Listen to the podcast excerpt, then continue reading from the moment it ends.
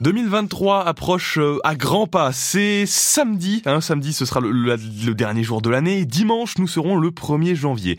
Mais en attendant dimanche, on reste euh, encore jusqu'à demain vendredi avec Bertrand Munier, écrivain journaliste. Bertrand, vous nous faites découvrir l'un des temples commerciaux lorrains pour cadeaux en tout genre, puisque je vous rappelle que pendant toutes les vacances, vous nous racontez toutes ces histoires de fêtes. Et aujourd'hui, vous nous parlez donc des magasins réunis, une enseigne aujourd'hui disparue. Pour tous les enfants et même les adultes, c'était le paradis des cadeaux en Lorraine, surtout quand arrivaient les fêtes de fin d'année. Tous s'écarquillaient leurs yeux en grand devant les vitrines féeriques et fantastiques des magasins réunis. Cette chaîne de magasins gigantesques s'implante principalement dans l'est de la France, mais son fondateur est un visionnaire en la personne d'Antoine Corbin, né à Nancy en 1835. Tout d'abord, camelot ambulant sur les marchés nancéens. Il ouvre son premier magasin en 1867 sous la porte Saint-Nicolas, toujours à Nancy, avec un simple écriteau Bazar Saint-Nicolas. Puis, en 1883, il délocalise l'ensemble pour se rapprocher de la gare qui est, à cette époque, le centre névralgique de l'ancienne cité ducale. Là apparaît en lettres majuscules le nom de Magasin Réunis, repris d'un grand magasin fondé à Paris durant le Second Empire.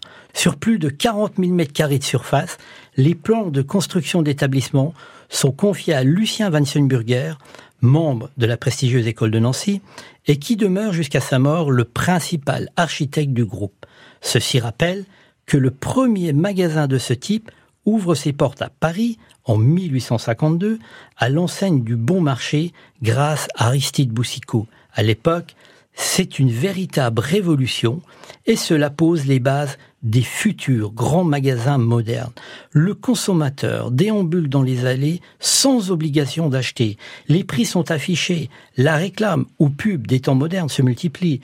Le client est véritable roi avec des buffets gratuits, des ascenseurs pour accéder aux différents étages. Le Nancéen, Antoine Corbin a vite compris l'intérêt d'imiter Aristide Boussicot. Il ira même à Paris racheter le réputé bazar de l'hôtel de ville. À Nancy, les magasins réunis attirent chaque année des milliers de clients, temps pour la beauté des lieux, avec des décors surchargés de statues, de dorures et de stucs, mais aussi grâce aux 70 départements de vente du jamais vu en France. Eh oui, pour certains, c'est l'époque grandiose des magasins réunis, lesquels sont la beauté du commerce français. On retrouve également cette même enseigne en Lorraine à Charmes, Épinal, Lunéville, Plombières-les-Bains, Pont-à-Mousson, Toul et vos couleurs. Partout, la magie est identique. C'est un embouteillage indescriptible de clients. Chacun veut trouver le cadeau idéal dans l'un de ces magasins comme le stipule la réclame pour les fêtes de fin d'année. Chez nous, c'est élégant, gracieux, simple à la fois et du meilleur goût.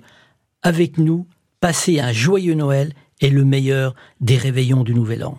À la mort d'Antoine Corbin, son fils Eugène lui succède avec le même enthousiasme, mais un terrible incendie, causé par un court-circuit, ravage totalement le magasin de Nancy en 1916. Ce dernier est finalement reconstruit, dans, mais dans le style art déco, loin des fastes du premier établissement.